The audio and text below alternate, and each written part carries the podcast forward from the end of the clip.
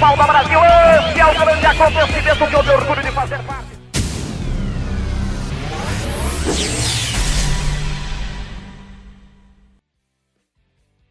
Dividida.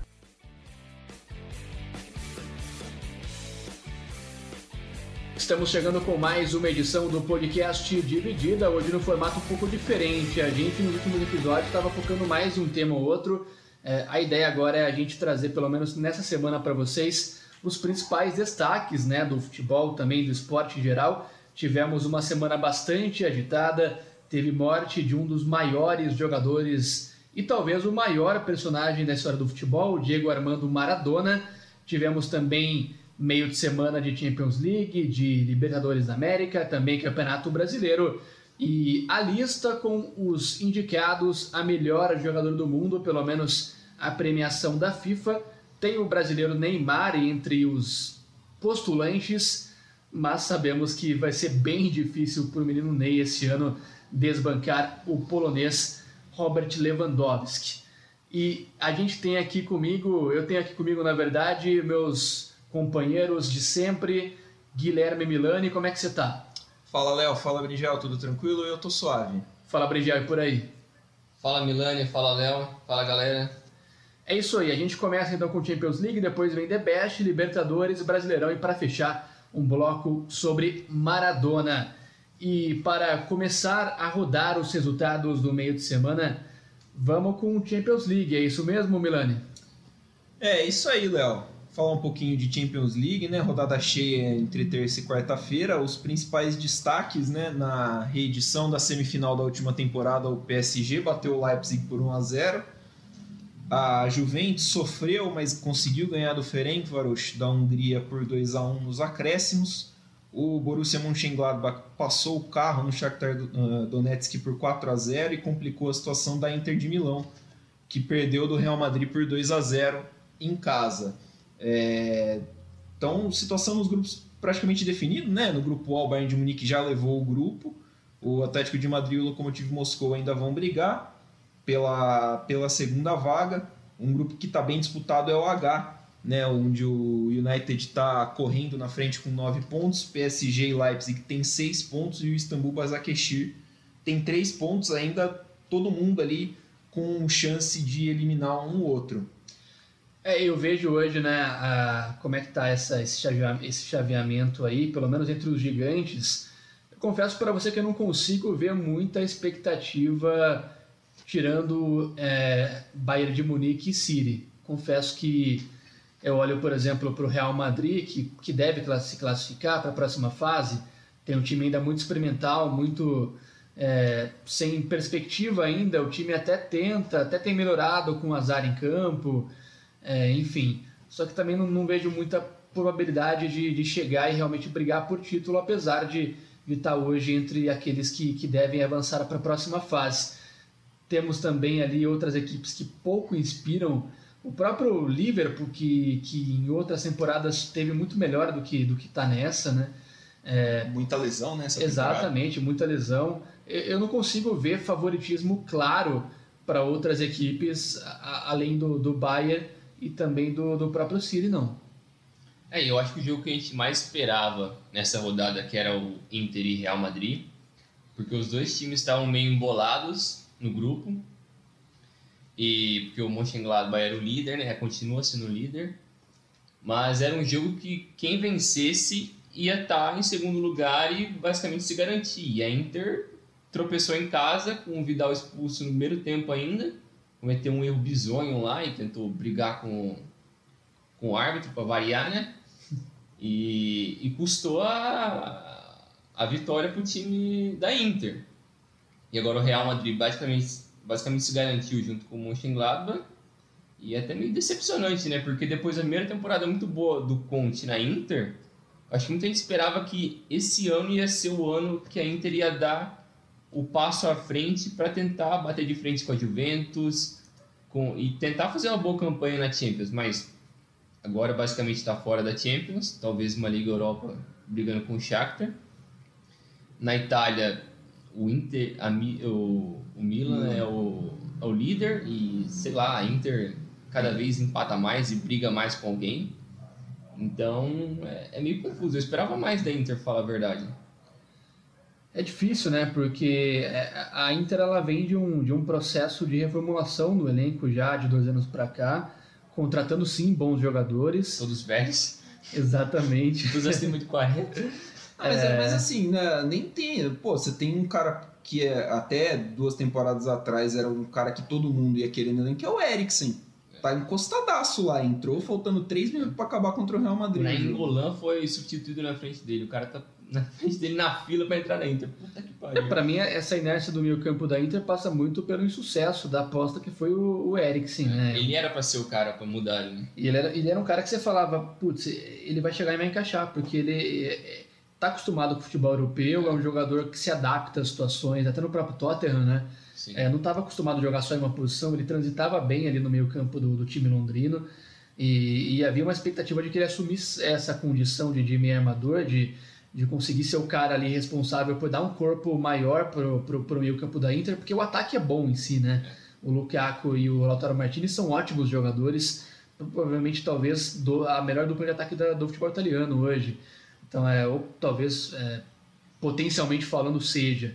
E tem o banco também o Perisic e o Alex Sanches, né? Então é um ataque interessante. Exatamente, e, e tá faltando, né? O time, pelo menos nos momentos decisivos, é, não, não dá para falar que, que tá entregando o que tinha que entregar. Acho que É. não, não tá, né? É, você olha pro meio campo, tô aqui com a escalação do jogo contra o Real aberta, uh, o meio campo tinha Hakimi, Barelhar, Vidal, Galhardini e o Ashley Young. É, o- o- os Não pontos- dá, né? O Young não desculpa, mas. Ah, não, eu acho que. dá. E, e- e assim, você olha pra, pra ala Ele não esquerda. encaixa nesse time porque ele não é. Ele não encaixa no futebol profissional, cara. Não, desculpa, assim, mas você não- olha, o Young tá na ala esquerda e o ponto fraco do meio é o Vidal e o Galhardini. Que o. Galhardini parece um morto em campo. Né? Então, pô, é, é complicado. Precisa. Vão precisar achar uma solução aí pra esse meio de campo. O cara porque mais novo desse time é o Hakimi ou Bastoni? Eu acho que o Bastoni é mais, é mais novo. Deve ter uns 21. O Né? Bastoni é 95. Que é o número da camisa dele, inclusive, ótimo zagueiro. Mas mesmo assim, isso já mostra como tem um certo mau planejamento do Conte aí também, né? Porque é um time pra vencer agora. Se não fizer uma campanha boa esse ano, ano que vem a maioria desses jogadores eu acho que já vão estar caindo em um certo nível, né? Só fazer vão um fazer outra reformulação? Só fazer um parênteses, o Bastoni é 99, tá? Ele não é Ok. 95 não, É. ele é 99. Quase a idade do, do Milani, mais ou menos, né? É por aí. Perfil Dividido por quatro. Eu quero aproveitar o tópico juventude para falar de um cara que já foi tema aqui pra gente. Ele tá jogando muita bola. Eu confesso que me assusta tão pouca idade, tão maduro pro futebol, né?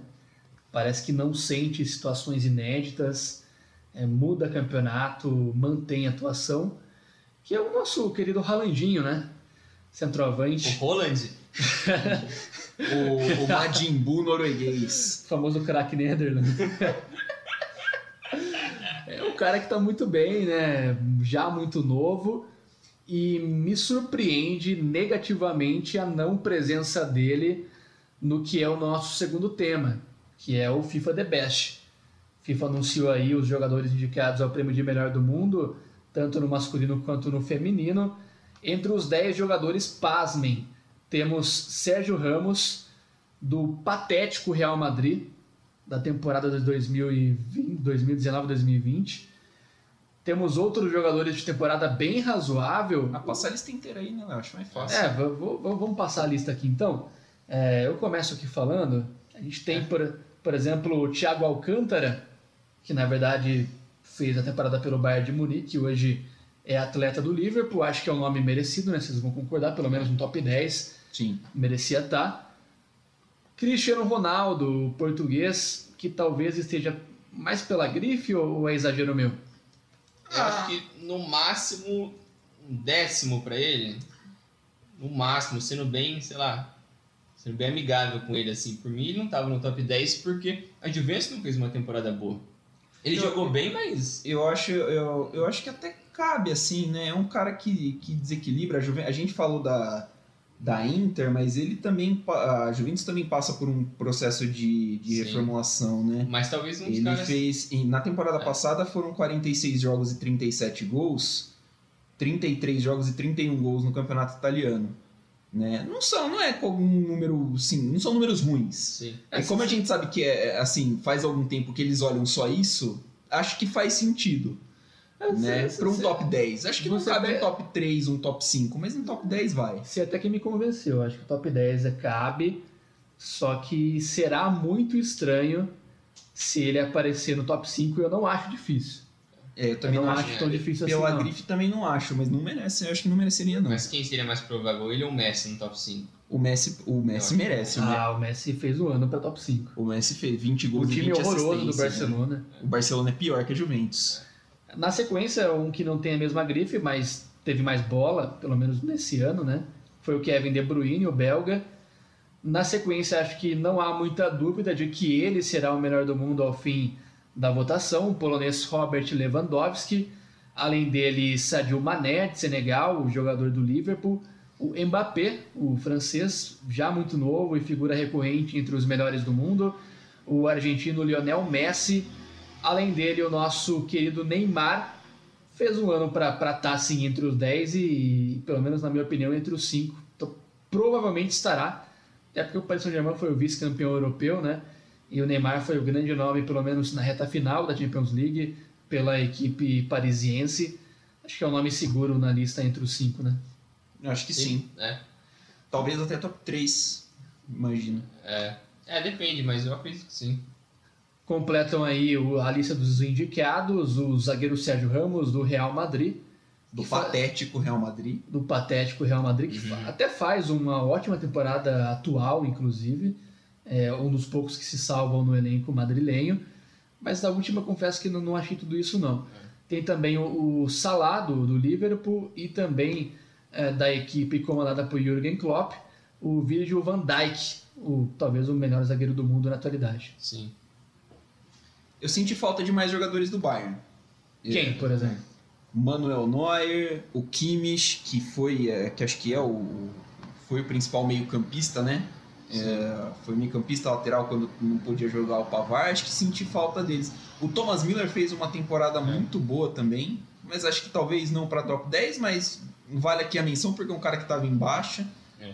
E para um time que dominou, né, a- a- a- dominou o campeonato alemão, o futebol alemão, com- acho que até com uma certa tranquilidade a mais do que costuma fazer, e também a Champions League, a fase final que aconteceu em Lisboa, é, já vimos times que foram campeões da Champions ser mais, mais lembrados do que foi o, o Bayern de Munique. O Kimmich, por, por exemplo, para mim, o Kimmich me- é, merecia mais que o Thiago Alcântara. E eu quero que vocês me falem na lista de vocês, levando em conta os 10 que foram indicados, quem que vocês colocariam no top 3, por exemplo? É, pra mim, Lewandowski, Kevin De Bruyne e qualquer pessoa. É, para mim vai, seria Lewandowski, De Bruyne e Neymar. Apesar de não ter sido tão decisivo assim, enquanto pintam ele aqui, né, na, na fase final do, do PSG, foi importante sim. Fez uma boa temporada quando ele teve saudável. O problema é, no PSG tem sido ele ficar saudável, mas ah, ainda assim acho que ele foi mais decisivo do que o, o Mbappé quando precisou. Assim, a bola ia pro Neymar, né? Como é normal, mas era ah, ah, o- Neymar o ponto de referência e ele acabou correspondendo bem. Então acho que fica ele assim, mas com uma certa distância, né? Porque jogou menos bola que o De Bruyne e o Lewandowski. Eu, tá, eu tava pensando aqui, será que não cabia nesse top 10 um jogador do Borussia ou da Atalanta? Que foram times que fizeram boas campanhas, principalmente a Atalanta, que surpre- surpreendeu bastante gente. Será que não cabia um outro jogador? Por mais que a Atalanta, eu sei que tem muito cara que tá jogando mais do que é capaz. Eu, eu Mas- acho que Possivelmente, mas a Atalanta, por exemplo, ela. O protagonismo se divide muito, né? eu acho que a Atalanta é, um É, time por mais coletivo, né? É, Você É, fala, ah, algo o Papo coletivo. Gomes, mas o próprio Papo Gomes teve anos melhores do que o Sim. último, então é, o Zapata teve o um ano muito Zapata. bom.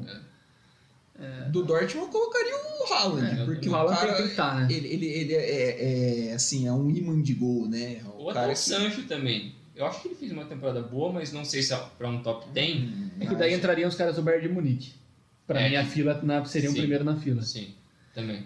Mas é pra, pra minha lista, eu, eu acho que eu iria de Lewandowski em primeiro, obviamente, De Bruyne em segundo.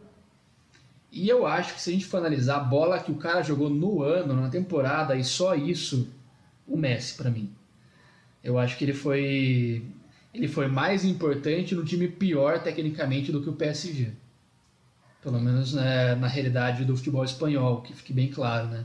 O francesão é mais fácil. É, eu colocaria o Messi entre os três, mas não acho absurdo pensar no Neymar como o terceiro pela campanha de vice-campeonatos. Mesmo com a inefetividade do Messi no- na, na fase final da Champions pro Barcelona. Mas eu, eu acho Mas a que temporada como um todo eu acho que foi boa. mano. É, mas é Os que números deles foram muito importantes. eu, eu acho injusto, por exemplo, é, isso é a minha visão.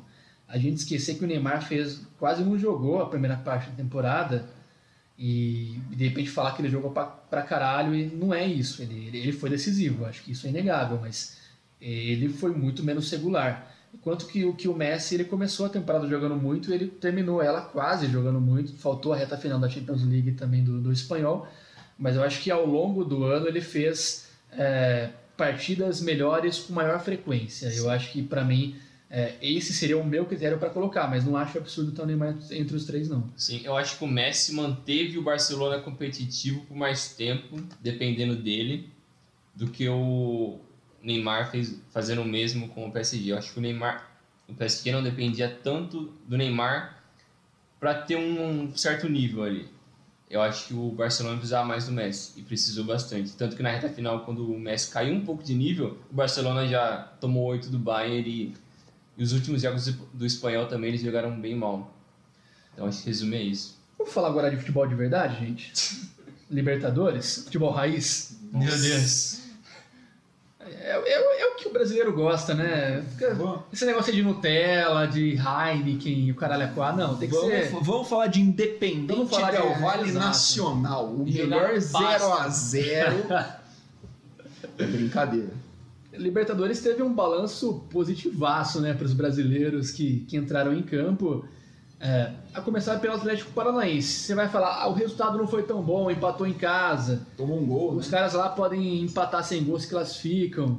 Era o River Plate, devia ter ganho, mas assim, o contexto do jogo, o Atlético sai na frente, fica com um a menos contra um dos times mais importantes do futebol sul-americano, um time timaço, assim, Um dos times mais constantes. né, do taticamente futebol falando, sul-americano. timaço. É, O do melhor treinador da América do Sul. entrosado já há vários anos, a mesma base. Pra, pra mim, é um time que se o Flamengo pega hoje, toma um pau. Sim, hoje. Não sabemos como, como Ah, será daqui a dois meses. Quase tomou com o Jorge É, Jesus, né? Exato. sim. o River foi melhor na final O da River foi Libertadores. melhor, né? Na final da O Libertadores. Flamengo achou dois gols no final. É, Porra, Pinola. empate por 1 a 1 O Bissoli abriu o marcador e o Paulo Dias de cabeça aos 45 do segundo tempo empatou para os argentinos que levam vantagem de poder empatar sem gols em casa na próxima semana para avançar de fase. Tivemos também o Peixe. O Santos ele é um caso estranhíssimo, né? O time perde jogador todo ano e, e é um cara que entra na justiça e deixa o clube. É dívida, É dívida rolando a rodo, técnico que muda a cada é semana. Robinho batendo em todo mundo. É, é, traz um cara que é condenado por estupro na Itália, volta atrás. Assim, Ah. eu acho que é o clube mais bagunçado hoje entre os paulistas, com certeza. Competição é dura, hein? Ah, mas é o mais, é, não tem, não tem pior. Ah, eu não sei. Eu acho. Eu, bom, não, não é. Eu ia falar do Cone, mas não, não dá. Quando ele faz uma dá. coisa certa, ele se esforça pra tentar dar errado aquilo que tá certo. Mas assim, se você olha para as pontas, você explica aí, né, o sucesso. Soteudo e Marinho, dois jogadores Deus. que estão levando nas costas o Santos. E o Peixe lá no Equador venceu por 2x1 o LDU, é, vitória importantíssima. O Santos traz vantagem para cá, atuando na Vila Belmiro na próxima semana, podendo empatar que avança para as quartas de final da Libertadores, né? Quem diria, um orçamento muito menor do que o próprio Corinthians em termos de contratações, é, tá aí com praticamente meio pé, é, um pé e meio na verdade, nas quartas da, da principal competição continental. É, e assim, ah, eu vi o jogo do Santos e foi uma partida muito boa, uma partida muito segura do Santos, né? Ah, a vitória fez jus, sim, acho que o Santos foi melhor. Quem fez uma partidaça foi o Pará. Meu o Deus. gloriosíssimo Pará, né? Inclusive, o gol de um dos gols do Santos nasce da- de uma Nasce, jogadaça nasce dele. de uma jogada A dele. única coisa que eu tenho que falar disso é o cabelo dele. Que é, Que é aquilo? é, mas assim, uma- um resultadaço do Santos lá. A gente lembra do, do São Paulo jogando no Casablanca contra a LDU. A LDU atropelou o São Paulo sem freio, né? Mentira. E o. Nunca existiu esse jogo. Jogar lá é muito difícil. Jogar né? lá é difícil. Independentemente do, da LDU que você vai enfrentar, é difícil. É difícil que É. tem altitude e tal. E o Santos, vale a pena lembrar, passa por um surto de Covid. Não Sim. suficiente que o time já não seja assim, nossa, né? A, a oitava maravilha do mundo. Mas assim, o goleiro era reserva, você tinha desfalques pontuais aqui e ali. O atacante é o Caio Jorge, que tem acho que 19, 20 anos, é mais um dos moleques da base. Então, assim, uma vitória muito grande do Santos. eh, vem com uma folga tranquila, tranquila não, mas eh, uma boa vantagem, né? Para Vila Belmiro para decidir em casa e pegar possivelmente o Grêmio na próxima fase. É isso. Dando sequência aqui aos resultados, tivemos. Acho que dá pra dizer, né? O duelo mais, duelo mais grande da rodada entre times mais tradicionais. ah, confronto entre Racing e Flamengo. Racing ah, até chegou a abrir o placar, fez ah, outro gol que foi anulado, mal anulado, um que foi bem anulado. Gabigol empatou com o Flamengo, os dois gols logo no comecinho do jogo. O Flamengo acho que no fim faz um bom resultado para a volta na próxima semana. Tivemos também um empate sem gols entre o Del Valle e o Nacional do Uruguai. Esse resultado, inclusive, me decepcionou bastante. Porque o Del Valle está fazendo uma boa campanha, é um dos times mais legais da gente se ver jogar hoje no futebol sul-americano. Teve um resultado bem ruim em casa, vai ter que buscar lá contra o Nacional, que, mesmo no cenário de Covid, é, quando atua no Uruguai, causa, costuma pelo menos causar problemas para seus adversários. Ô, Léo, deixa eu só abrir um parêntese. Eu abri aqui a ficha do jogo entre Independente Del Valle e Nacional. Eu só vou ler as estatísticas, tá? Chutes, Del Valle 32 a 6. Chutes a gol 6 a 2. Posse de bola 79 a 21. Passes trocados 577 a 161.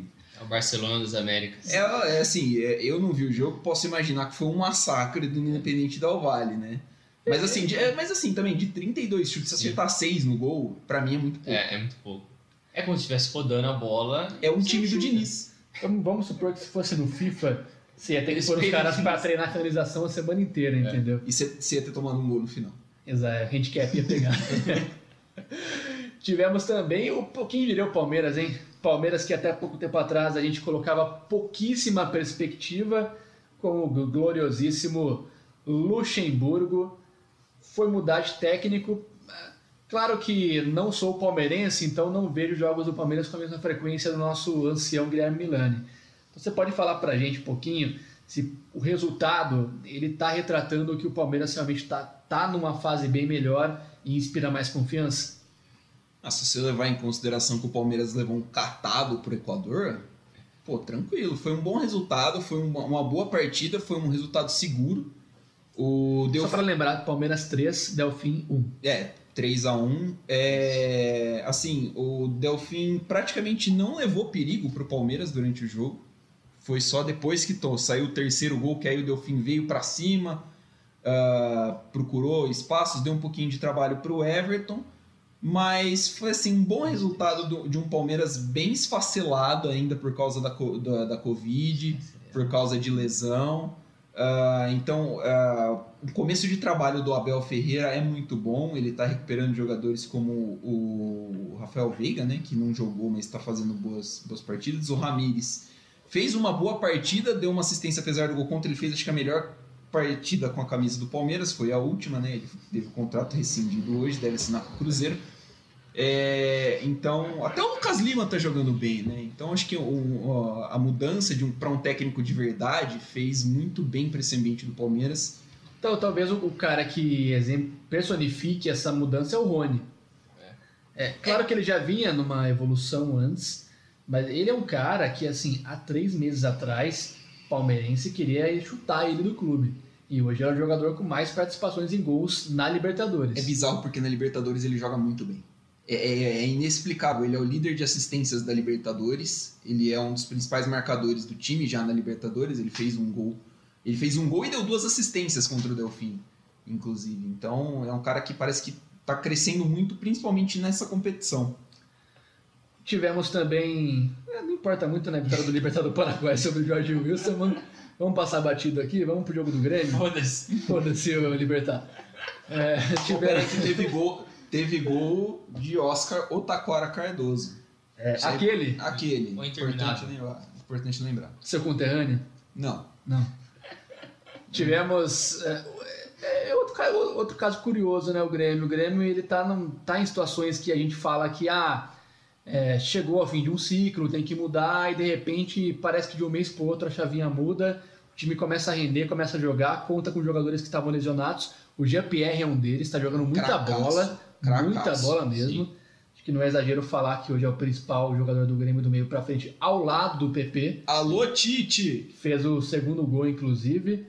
É, e, e o Grêmio, né, aos poucos, com, com um trabalho de reconstrução, é impressionante quanto que o Grêmio consegue renovar a sua frota, né?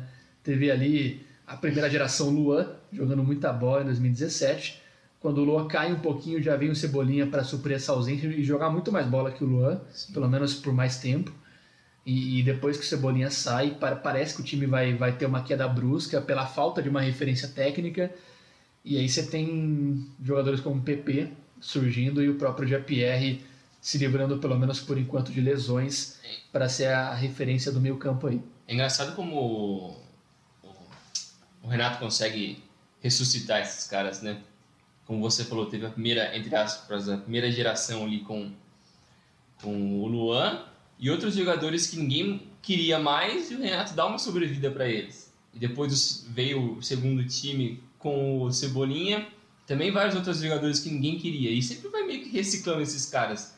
E olhando a escalação do jogo dessa semana, tem David Braz, Vitor Ferraz, Diego Souza. Meu, O próprio Fizeram Diogo Barbosa. o Diogo Barbosa. Todos os caras que já foram chutados de outros times, que o torcedor dos times deles, ex-times deles, queriam matar esses caras, os caras estão jogando muito. E junto com caras que vêm da base do, do Grêmio, ou que o Grêmio consegue pensar jogadores mais novos e consegue fazer essa mescla. E eu não sei como o Renato consegue tirar isso desses caras, é, é surreal. Eu, eu não vou superar até hoje o Santos com a facilidade que, que liberou o Vanderlei. O Vanderlei é muito mais goleiro do que o Everson, por exemplo. Desculpa, mas não. É que o Ah, Vanderlei não, não ruga com o pé, né? Para. Não sabe rugar com os pés. Põe o Everson no ataque, então, cara. Isso é tão bom assim. Põe um cara pra armar o time, se o cara é tão maestro, O sabe? São Paulo ele gosta, né? É, vamos seguir de brasileiro então, Brijal? Conta pra gente aí como é que foi a rodada. É, nessa rodada foram, no meio da semana foram três jogos dessa rodada e um atrasado que era o do São Paulo com o Ceará, que empatou em 1 a 1 né? É, o Atlético Mineiro ganhou do Botafogo por 2 a 1 o Atlético Goianiense ganhou do Sport nesse jogo maravilhoso eu tive o prazer de não assistir esse jogo. Foi, foi, foi, Não. foi, não foi tão bom, não. E Se você quer ver um jogaço? Coritiba e Corinthians. Nossa, eu prefiro um Pro, tiro no saco. pros amantes do futebol, foi uma quarta-feira à noite inesquecível. Meu Deus do céu. E teve o Fortaleza e Goiás também, que foi outro que Não importou muito.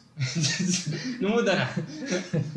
Essa rodada foi meio estranha, porque foi no meio da, da semana, com, não foram todos os times que jogaram, alguns Libertadores, então o pessoal não deu muita atenção para essa rodada, mas foi importante porque tinha dois times da parte de cima da tabela, né, o São Paulo e o Atlético. O Atlético fez a parte dele, o São Paulo Não. um pouco de polêmica, mas não fez a parte dele, né, Diniz? Caramba. E Ah, não é o Diniz que perde a bola na frente da área, irmão. Desculpa. Porra, ele que seleciona os filhos da puta pra jogar, cara. Ah, mano, mas você reclama com o Pablo, velho. O cara vai querer. O cara perdeu uma bola ali na frente da área que Tira o lado, caralho! Mas- Ninguém mandou escolher ele. Lazarento, não consegue nem chutar a bola, velho. Todo mundo já sabe disso. Lembrando que é o atacante que vale mais de 30 milhões de reais. Ah, e o Léo Pelé também, mano. Você confia no Léo Pelé, velho. Ah, Não, o Léo- O, o ser, o ser humano que tem a ousadia de permitir utilizar Pelé no seu É nome. que ele não quer, né? Quem, quem usa é a imprensa, né? Ele não quer que use. Esse é o problema, né, caralho? Não, é engraçado. Todo jogo do São Paulo Tá aí o Léo Pelé, que não gosta de ser chamado de Léo Pelé, porque ele é chamado de Léo Pelé porque ele parece com o Pelé, não É o mesmo caso- do Pelé. É o mesmo caso do Gustavo Mosquito. É, exatamente a mesma Ah, coisa. não você quer mais ser passa chamado de. o jogo mosquito, inteiro mas, é, chamando- mas, é, mas é mosquito, né? Vamos chamar de mosquito. Vamos chamar de Mais música. fácil. É tipo, o cara quer e foda-se o que o cara quer. Vai chamar de Léo Pelé e já era, irmão. É, mas Aí também não adianta. Seu Guilherme, mas chama ele Claudinho, porque fica- pegou bem. Né? Eu gosto mais do Buchinche. Mas o Diniz também ele insiste em não mudar o time, né? Ele sempre começa com. Começou a ganhar alguns jogos com o mesmo 11 inicial, ele insiste pra sempre. Caramba, o Luciano joga bem em alguns jogos, mas, pô, o cara é super limitado, velho. Tem que colocar ele no segundo tempo. O que o cara tá fazendo ali todo jogo começando? Pelo Você sentiu essa, essa, esse excesso de críticas ao Diniz Eu também? tô por- sentindo, porque se eu tivesse um time, o time que o, que o Diniz tem e a campanha Pega que o Diniz então, tá fazendo, puta. irmão. Se quiser o Mancini, fica à vontade. pô. Ah, mano, eu tinha, o- tinha o Luxemburgo no meu time até três meses, até dois meses atrás, irmão. Não, aí é demais. Não, não eu dá. Sabe, eu acho, assim, eu acho que o trabalho do Diniz no São Paulo demorou pra deslanchar, tá deslanchando de uma forma muito Já positiva. deslanchou? Ah, pelo amor de Deus, Brinjão. O São Paulo tá brigando em dois títulos que, que sei lá, É. quando vocês pararam, quando parou o futebol pandemia, ninguém imaginava. Mas eu acho que o elenco já é bom. Eu não acho nem, nem tanto o mérito do Diniz, e sim na qualidade, entre aspas, do elenco. Do elenco. Que se você pensar a nível nacional, é um top 3, top 4 de elenco no Brasil. Talvez Eu acho- Flamengo e Atlético. Não. Palmeiras junto nessa sacola aí. Flamengo, Palmeiras, Atlético, depois o São Paulo.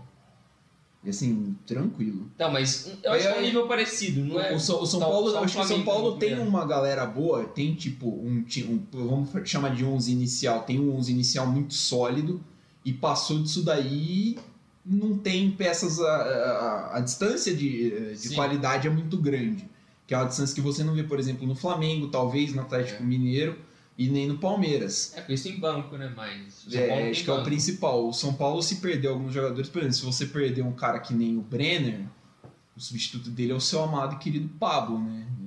Esse é. Madrid. Esse Real Madrid, vale a pena lembrar. Temos, temos jogadores que passaram pelo Real Madrid. Né? Se sai, por exemplo, o Daniel Alves do time do São Paulo, você perde muito. Lembrando que esse podcast ele também é um stand-up comedy, hein? Né? partes dele. Enfim, É, só um desabafo. O, só um o- desabafo. o Daniel, o Daniel Alves é assim. Sei lá, ele melhorou nos últimos jogos. né? Não, Já eu não, acho que ele, eu não acho que ele é um problema, igual muita gente quer falar. É, Isso também não é acho. uma solução. Também acho que não. Eu acho que ele tem lampejos. Eu acho que ele pode ser uma. Ele é uma engrenagem importante de um time que tá funcionando. Sim. Só. Eu acho que ele é o Felipe Melo do São Paulo e é Sim. só isso que eu vou falar sobre esse assunto. Também. É, eu acho que é similar em termos de importância que ele mesmo dá dá. ele de- é, dentro do clube. Talvez nem a torcida, nem os jogadores dão tanta essa importância pra ele ali. Tem quem compre, né? Só que quem tá pagando o salário dele é o São Paulo, né? Ele tá pouco se fudendo. E, e que bom que você falou em, em importância para o futebol, né? É, a gente, entrando já no nosso último tema, a gente perdeu durante a semana aquele que, para mim, pelo menos, é o grande personagem que o futebol mundial já viu. Não estou dizendo que é o melhor, que é o mais vitorioso, que é o que jogou mais bola em campo, mas eu acho que é aquele que conseguiu representar mais o sentimento de um povo que conseguiu, de certa forma, simbolizar mais o futebol e simbolizar o povo. O futebol é do povo. O futebol ele é, é, é um esporte muito democrático hoje, porque na onde você anda, você vê uma, um campo de futebol, você vê crianças jogando, é, o futebol é praticado com bola, com uma garrafinha, com uma latinha amassada. Então, assim, é, o esporte mais democrático com, te- perdeu nesse, nesse fim de semana, nesse, nessa, nesse Nesse meio de semana. na verdade. É, Diego Armando Maradona, aos 60 anos de idade, sofreu uma parada cardiorrespiratória enquanto se recuperava de uma cirurgia que- fez, inclusive, nos últimos meses. É, e eu acho que o tamanho dele é explicado pela repercussão que houve, né? É, Argentina, Itália, na Europa, no próprio Brasil. Nunca achei que eu veria um estádio de futebol do Internacional se pintando de azul e branco para homenagear ah, um jogador que defendeu a sua carreira toda a seleção argentina que tem as cores azul e branco. Nunca Napoli defendeu o também. Inter. Azul e branco que também é Nápoles. É, nu- nunca passou Nunca pelo passou Inter. pelo não tem relação nenhuma com o Inter, né, na verdade. Exatamente. E, e, e foi embora, né? Foi embora de maneira repentina, muito novo ainda, apenas 60 anos de idade. E eu queria que vocês discorressem sobre, pelo menos, a, gente não viu o Maradona, né? Não dá pra gente ser hipócrita aqui e começar a analisar ele em campo, como é que ele jogava taticamente, é, como é que ele impactava as equipes em que ele jogava, porque a gente viu lances e viu recortes vitoriosos da carreira dele. A gente não conseguiu ver a carreira como um todo pela limitação da gente ter nascido um pouco depois, né? É, como é que vocês, e depois eu vou falar também, é, viram essa repercussão e o tamanho que vocês enxergam que o Maradona teve pro, pro futebol? Pra mim, é sempre muito engraçado pensar no Maradona ou em qualquer ídolo argentino sendo brasileiro, porque eu sempre senti essa resistência que o público brasileiro tem com alguém que é argentino, que tem talento, que é capaz, seja no esporte, na música, no cinema.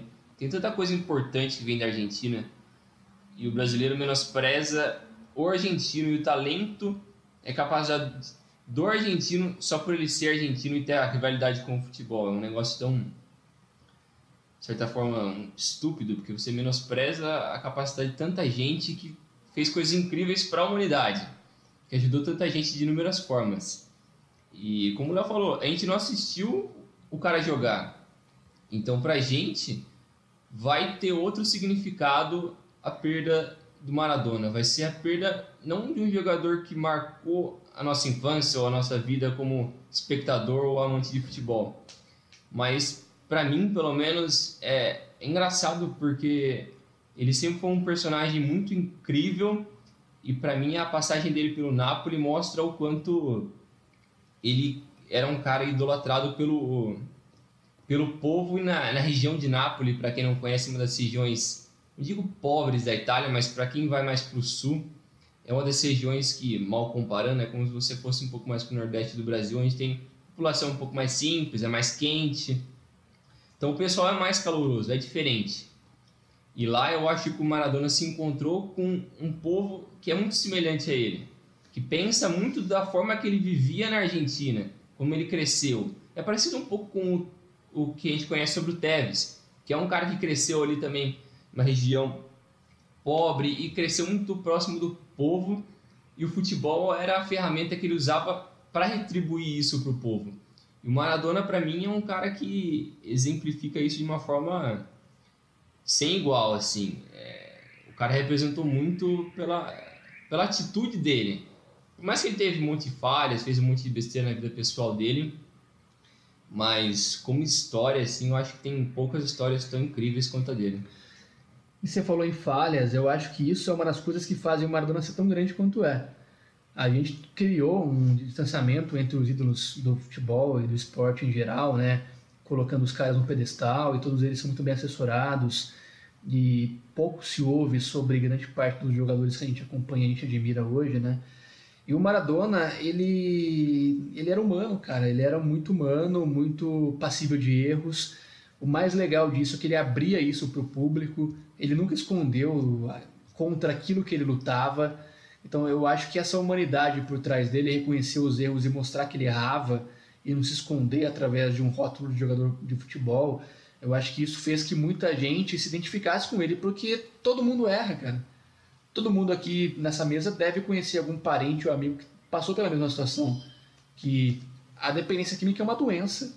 Não é porque o cara quis que ele ficou daquele jeito, entendeu? É, chegou no momento em que ele precisava de ajuda, ele não conseguia.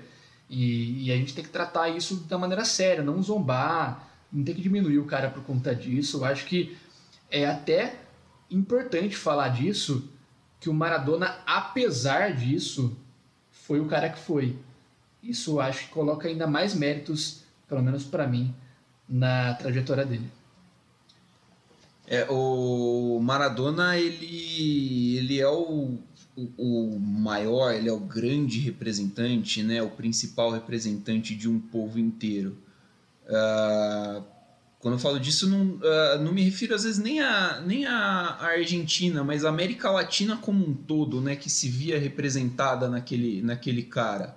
A, a carreira dele sempre foi essa, essa questão, uh, sempre jogou ele num protagonismo muito parecido com, com Davi versus Golias, né? Uh, de nascer no bairro pobre da, Argenti é, da Argentina, de passar as necessidades que um bairro pobre uh, te jogam desde a da, da idade mais tenra, é, a não ter, por exemplo, o fenótipo, a cara do argentino europeu. Né? O Maradona, durante um tempo, muito tempo, foi chamado de índio de forma pejorativa porque ele tem traço indígena, né? e a, o apagamento cultural indígena na Argentina é até mais forte do que, do que aqui no Brasil.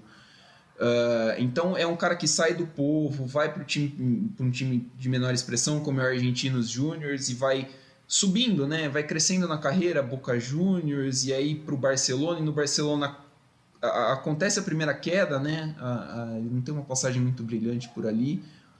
E quando ele vai para um, um cenário maior, que é o cenário principal do futebol europeu, que é a Itália, que nem o Bringel falou, ele vai para o Napoli, que é o patinho feio, né? O sul da Itália é considerado o patinho feio, menos desenvolvido, sofre preconceito por parte do norte da Itália.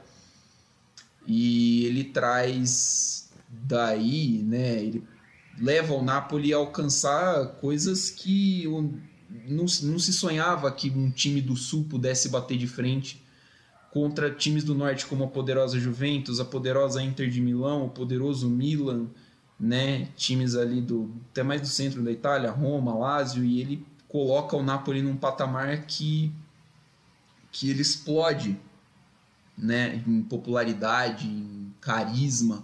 Ele é abraçado pelo povo, ele abraça o, o povo de volta.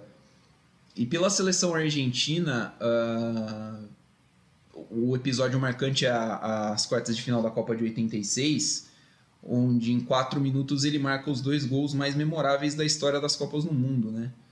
Uh, e todo o cenário político, todo o cenário pesado daquele confronto entre a Guerra das Malvinas e né, confrontos anteriores até entre Inglaterra e, e Argentina, a, a, forma com que ele domina, com que ele derrota o, o, os ingleses é, é motivo para ele se tornar uma divindade na não só na Argentina, mas é, de vingança, acho que até por uma, pela América Latina, né? Uh, o Eduardo Galeano, escritor uruguai, falou muito, muito inteligentemente que o Maradona é o mais humano dos deuses, né? Por causa da, da, da, das falhas que ele sempre, que ele nunca fez questão de esconder, dos erros que ele cometeu e, e e que nem ele mesmo disse né, no, no, no, discurso de despedida dele, que os erros cometidos pelo Maradona humano, o Maradona paga, a bola não se mancha jamais. E o que sobra é, é o legado agora, né? É o legado de, do que ele fez pelo futebol, do que ele, do que ele impactou na vida das pessoas, né? do, do que ele representou para aquele povo é um dos caras mais, é, mais representativos, é um, é, para mim é o maior jogador de todos os tempos e não acredito que virá outro maior que ele com tamanha importância e representatividade como o Maradona teve para o futebol mundial. É, é difícil é, falar do Maradona sem traçar o paralelo com o Pelé, né? São dois personagens que rivalizaram apesar de terem jogado em épocas diferentes é, isso diz muito sobre a bola que eles jogaram. E, e, eu acho que o currículo do Pelé e, e as vitórias e os títulos e, o, e, os números o colocam como um jogador de futebol dentro do campo melhor, na minha opinião. Uh, só que Pelé representa muito pouco fora dele, perto do que representou o Maradona. Maradona é como o Milani e o Bringel disseram, né? Ele é uma ele é a personificação do povo argentino e do povo sul-americano através do, de uma ascensão social que o futebol promoveu. Então, eu, eu acho que isso, isso é muito forte. É, só para lembrar, um dos, dos mais memoráveis companheiros de ataque do, do Maradona é um brasileiro, é o Careca, né? Que dividiu o ataque lá no Napoli com, com o argentino. É, inclusive há histórias dos dois Careca que mora em Campinas, pelo menos é, tem residência em Campinas, e em outros locais também. É, há registros de passagens do Maradona pela cidade nos anos 90. Teria ficado oito dias hospedado na casa do Careca em uma das passagens.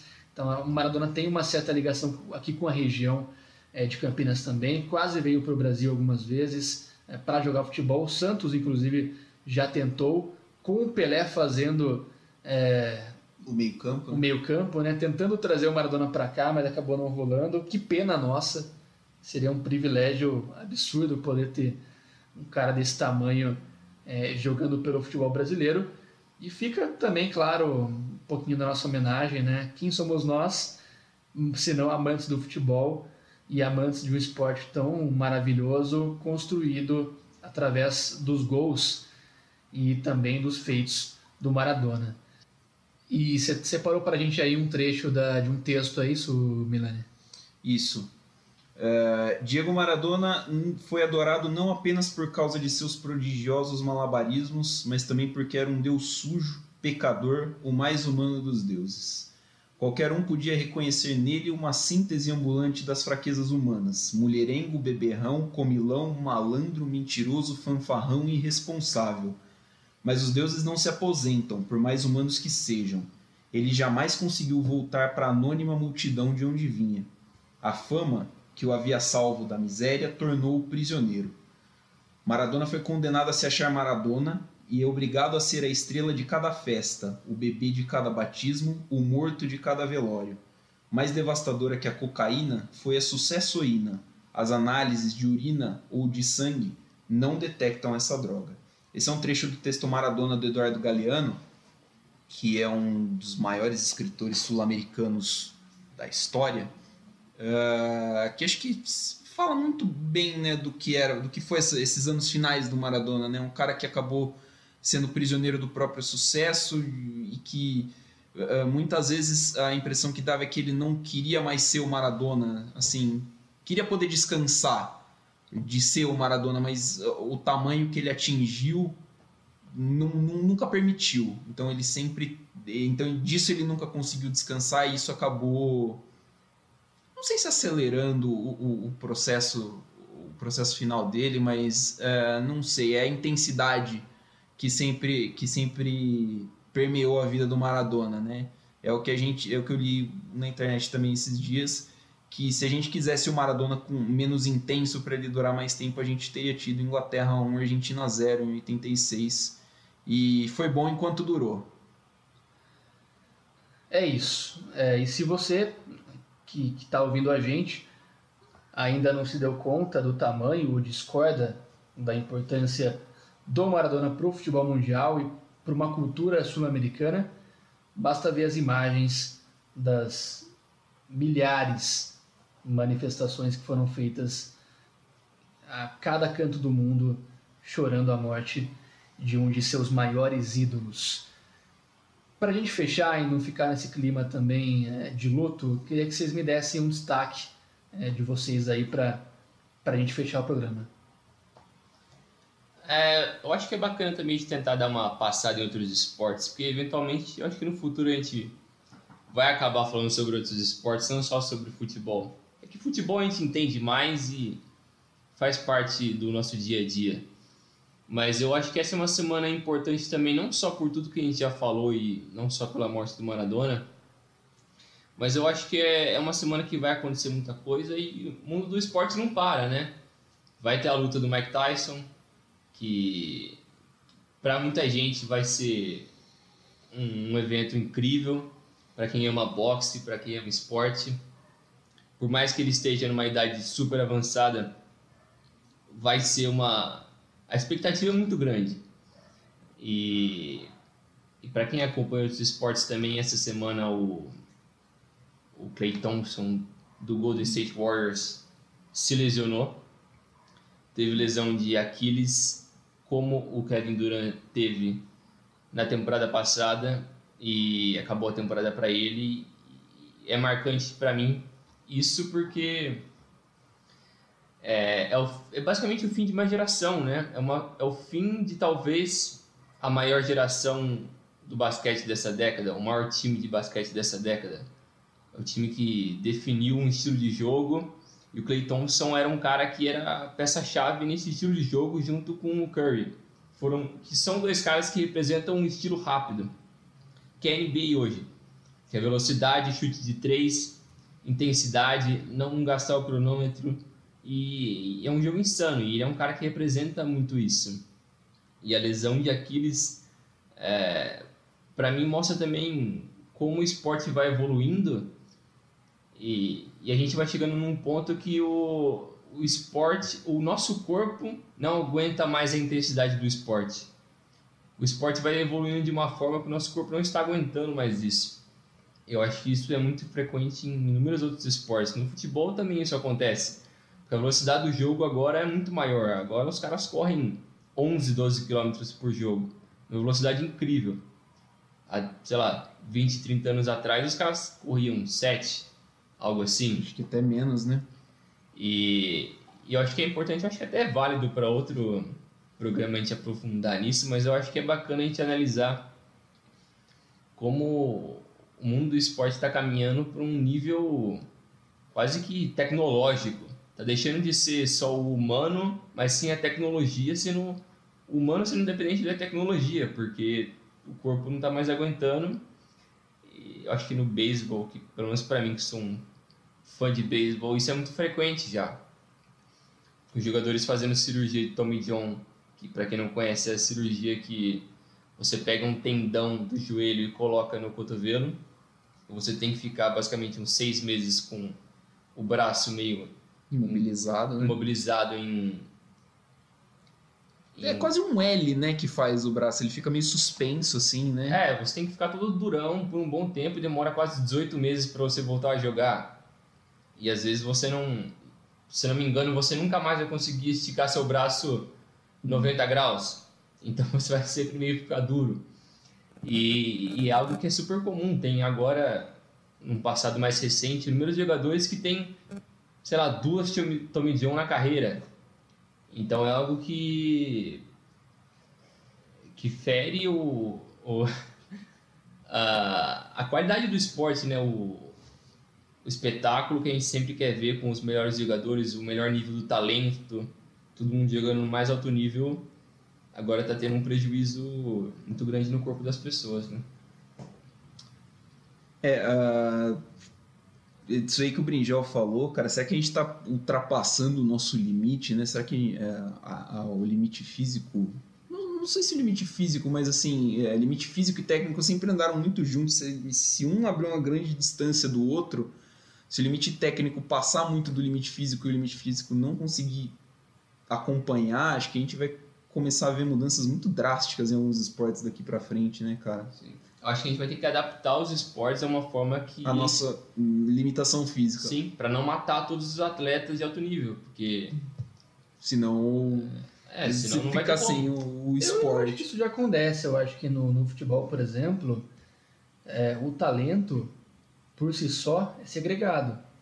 Você tem uma infinidade de exemplos de jogadores tecnicamente muito diferenciados que não conseguiram render a nível profissional. O exemplo brasileiro mais interessante é o Ganso. né? A gente tem outros também. O próprio Ronaldinho é, declinou muito cedo. Mas aí, mas aí acho que foge um pouquinho, porque assim, assim, é, não é exatamente por uma questão física. Não é porque o cara, tipo, arrebentou um tendão ou o cara simplesmente não consegue acompanhar a fisicalidade do jogo, entendeu? Mas eu acho que Eu acho que isso também que é passa por, falta- por, por processos psicológicos, que também acho que é outro pilar importantíssimo. Sim. Mas para mim é a falta esporte, de né? comprometimento com a própria carreira que faz com que o cara fique num abismo físico para quem tá jogando bem. Então, é, assim, é, é- não sei, eu acho que é um pouco disso.